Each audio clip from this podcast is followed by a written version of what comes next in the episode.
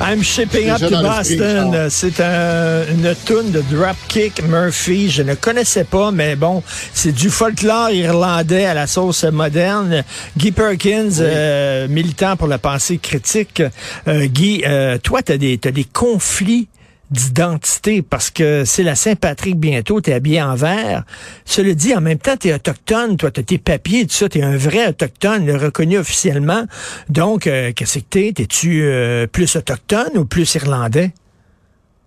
Je suis, ben, je, suis, fluide. En partant, je suis pas irlandais. Je, suis très, très, très, euh, je soutiens très fort la cause irlandaise. Euh, mes racines euh, de Perkins sont plus euh, galloises, mais les Gallois font partie des peuples celtiques. Donc, par solidarité, on soutient les, Irlandais. Puis il y en a, il y en a beaucoup à Québec. J'ai beaucoup d'amis irlandais dans, mon entourage et puis depuis tout jeune que, je soutiens cette cause-là puis que je, je fête, surtout en buvant de la Guinness. et toi, toi qui es pour la pensée critique et contre les superstitions, quand même, le dit, l'hypocrane, c'est vrai. Ça existe pour vrai, les petits lutins verts là, irlandais. Là. C'est pas une superstition, ça. J'en ai un sur mon chandail, Richard, c'est la preuve. c'est la preuve. Donc, comment peut... Prouve-moi le contraire. Est-ce que c'était des esprits malins, les lépocranes? Comment on dit ça? Comment on... Je, je l'ai dit comme faux, lépocranes? Pas du tout. Pas du tout. C'est des leprechauns. OK. Est-ce que ce sont des esprits malins ou c'est comme les lutins coquins dans le temps des fêtes? C'est, c'est plus des esprits malins euh, avares, là, mais disons que je, je suis pas très connaissant euh, profond de, cette légende-là, mais disons que ça fait partie du, du patrimoine. Ils sont là, on aime ça, puis on, fête. Puis euh, c'est, c'est ça qu'on, qu'on retient en bout de ligne. Puis je reviens toujours en bout de ligne à la Guinness. c'est ça. Irlandais, alcool. Je suis pas sûr que c'est vraiment très le fun de se faire vraiment associer à ça. Euh, D'ailleurs, écoute, je, te, je disais que tu es euh, autochtone, hein? Euh, oui. Et, euh, je t'ai envoyé ce matin un texte dans le National Post. Une directrice, une présidente d'une université, je pense c'est à Terre-Neuve, qui se disait autochtone et qui finalement qui l'est pas du tout. Et il y a eu un gros texte dans le Maitlands, le magazine Maitlands. Il y en a énormément qui usurpent justement l'identité autochtone parce qu'ils savent que ben ça va avec certains avantages. Hein. Tu peux avoir des, des promotions si tu dis que tu es autochtone, tu peux avoir des subventions pour des recherches si tu dis que tu es autochtone. Qu'est-ce que tu penses de ça, toi, des gens qui s'approprient ben, justement? surtout actuellement, parce que c'est dans l'air du temps, parce qu'aujourd'hui, les gens peuvent strictement par l'expression d'un sentiment de ressentir, dire ben je suis ceci ou je ben suis cela. Et si quelqu'un ose poser une question, dire ben écoute, c'est c'est quoi qui, qui soutient ton affirmation, ben là, ils vont se faire traiter toutes sortes de noms. C'est qu'on on est dans, dans une ère où justement, plus personne n'ose poser de questions de peur de se faire traiter de, de quelconque phobie que ce soit.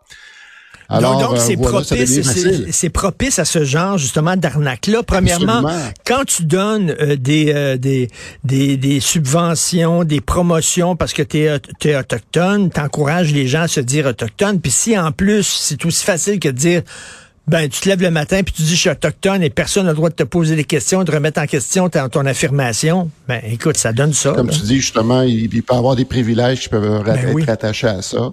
Puis euh, justement, je peux comprendre pourquoi les gens sont comme attirés à aller vers ça, puis aller trouver une goutte de sang quelque part dans leur héritage là, qui viendrait comme confirmer ça. Euh, mais je pense que la démarche est beaucoup plus sérieuse. Et puis de mon côté, ben oui, le gouvernement reconnaît mon statut. Est-ce que tu as pensé à une prise de sang ou quoi que ce soit? T'es allé sur Non, parce que ça, ça, ça, ben, ça, non, ça remonte justement parce que ma grand-mère elle-même avait déjà son statut puisqu'elle-même c'était une siwi. Euh, elle avait déjà tout le, le, le tout le puis elle avait sa carte, puis après ça, ben euh, le gouvernement a revu quand même certaines politiques au niveau du, du droit des autochtones pour les générations qui ont suivi par la suite. De mon côté, en tant que petit-fils, euh, ça a été révisé, je crois, aux alentours de 2010-2011. C'est là justement qu'on a pu avoir notre reconnaissance. Donc c'est le, c'est le euh, seul, mesdames et messieurs, vous avez le seul Huron gallois québécois. Le, seul Huron euh, gallois québécois au Québec si je me fais poser la question dans un avion, euh, je risque de ressembler à Elvis Gratton là, quand il essaie d'expliquer c'est quoi les Québécois. Exactement. Écoute, on, est arrivé à la, au neuvième commandement de la pensée critique. On écoute ça. Oh. Donc, c'est pas ça. OK. Non, c'est pas ça. on écoute, ben écoute, explique-nous c'est quoi le neuvième commandement de la... On l'a là, on écoute ça. Neuvième commandement. Non sequitur. Tu ne supposeras pas que ceci suit cela quand il n'y a pas de lien logique. OK, tu ne supposeras pas que ceci suit cela quand il n'y a pas de lien logique. C'est quoi ça? Oui, le, non sequitur, c'est du latin qui veut dire qui ne suit pas la prémisse ou en bon québécois, pour bien comprendre, ça n'a pas rapport. ça n'a pas rapport. Donc, tu essaies d'associer deux idées là, qui ne sont pas nécessairement logiquement euh, cohérentes. Je vais te faire une formulation. Les voitures sont mauvaises pour l'environnement. Les vélos et les voitures sont utilisés pour le transport. Par conséquent, les vélos sont mauvais pour l'environnement. OK. Fait que tu vois un petit peu le, ben le, jeu qui se fait. Puis le champion de l'approche non sequitur, c'est l'avocat de, de, Simpson dans le procès là qu'on connaît tous, qui a eu lieu il y a une trentaine d'années. C'est Johnny Cochran qui avait réussi là, par un plaidoyer vraiment là, qui fait qui, qui, qui fait encore jaser aujourd'hui qui avait ramené toute une histoire qui tournait autour de l'ADN, puis de ramener ça en bout de ligne à dire, ben, ben là, si le gant fit pas, si le gant fait pas, donc vous devez l'acquitter. Christopher Darden, qui faisait partie de l'équipe des procureurs, des coroners de la poursuite, avait demandé à O.J. Simpson de, de, de, de, mettre le gant qui avait été trouvé ensanglanté, tout ça. O.J. faisait semblant que le gant euh, mais fitait pas là, à l'époque. Puis là, le, justement, son avocat a dit, if the glove don't fit, You must acquit. You must acquit. Alors, toi, tu dis, ben, il n'y a aucun lien entre le fait que le gant lui ben, fasse parce qu'il y avait tout les plaidoyer qui soutenait ça, parce qu'il fallait, se rapporter aussi plaidoyer qui précédait tout ça. Et d'ailleurs, South Park en a fait une parodie, euh, dans, je pense que c'était la deuxième saison de South Park, où il appelait ça, justement, il reprenait Johnny Cochran qui défendait Chef en cours pour plagiat. Et puis, euh, justement, lui, il m'en est sort un poster de Chewbacca, puis il sort toute une histoire qui n'a aucun sens, puis que lui-même avoue dit ça n'a aucun sens. Donc, si ça fait pas de sens, vous devez quitter mon, vous devez quitter mon, euh, mon client. Fait que ça s'appelle la défense Chewbacca. Même la défense Chewbacca et on la réfère non seulement à South Park, on la réfère aussi à Johnny Cochran dans le procès d'O.J. Mais, ça me semble tellement gros, tu sais, genre, mettons, John, euh, un ongle incarné, euh, euh, John est un tueur, donc tous les tueurs ont un ongle incarné. Bon, je, je, je, je grossis, mais tu sais, est-ce que c'est encore utilisé, ça, cet argument-là? C'est un argument qui est gros, c'est facile à démonter, mettons, là. C'est ça que les gens vont pas s'en rendre compte nécessairement parce que là, on y va justement dans des euh, dans, un exposé très simpliste où on dit si A alors B, euh, B euh, donc A. Fait que là, c'est très simpliste, mais souvent les gens vont s'en servir sans s'en rendre compte parce qu'ils vont beaucoup l'habiller. Justement, ça va être beaucoup être enrobé, mais en bout de ligne, quand tu décortiques, ça nous ramène à des non-sens à des non-sens pareils, de faire des corrélations et de faire des rapports entre des choses qui n'ont pas rapport, justement. Qui n'ont pas rapport, effectivement. Tu veux nous parler euh, comment euh, parler à un adepte des théories du complot en cinq étapes simples? Oui, les étapes sont simples, sont faciles à énumérer. Par contre, l'application, c'est un autre, c'est une autre paire de manches. Parce que faire cette approche-là, euh, dans, le fond, euh, ce que je vais te présenter là, c'est ni plus ni moins euh, l'approche de questionnement socratique. C'est qu'il faut être investi. Puis ça, tu peux pas faire ça avec n'importe qui non plus. Tu peux pas arriver sur sur un débat sur Facebook ou sur Twitter avec un total ben inconnu puis commencer à avoir cette approche-là parce que tu, vas te faire planter puis parce que un t'es pas seul à seul avec une personne parce qu'il y a un paquet de personnes qui vont venir s'immiscer dans la conversation mais euh, si quelqu'un dans, ton entourage auquel tu tiens, puis tu vois qui, qui est dans ce genre de, de, de, truc-là, ben là, tu vas vouloir t'asseoir pour avoir une conversation avec. Et on fait, on fait quoi? A tous, on, on, a tous, au départ, faut, faut, faut s'enlever le réflexe qu'on a tous, c'est de vouloir contre-argumenter avec nos arguments, avec notre, nos a priori à nous. Fait que ça, il faut le mettre de côté. Pour la personne qui croit à ces choses-là, comme je dis souvent, tout le monde a le droit de croire à tout, à condition d'être disposé d'en discuter. Ça fait que la première étape, c'est nous-mêmes, en tant que, entre guillemets, intervenants, c'est d'être ouvert d'esprit. Hmm. Donc, y aller par, en posant des questions.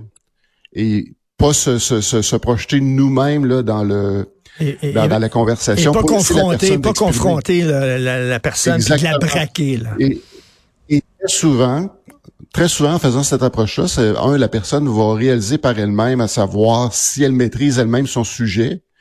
Et quand elle se rend compte de ça, ben là, elle va peut-être commencer à émettre des doutes sur ses propres perceptions.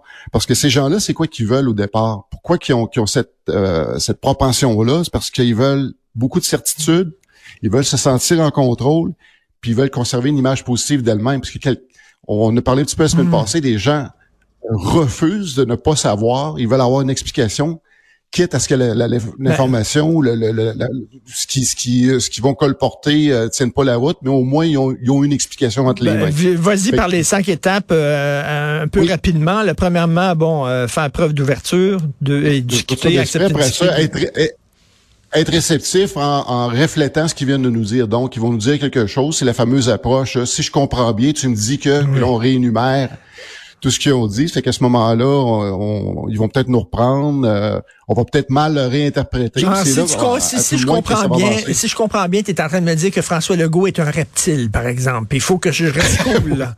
Il faut que je reste cool sans voir. Pas sûr que je serais capable. En tout cas, troisième étape.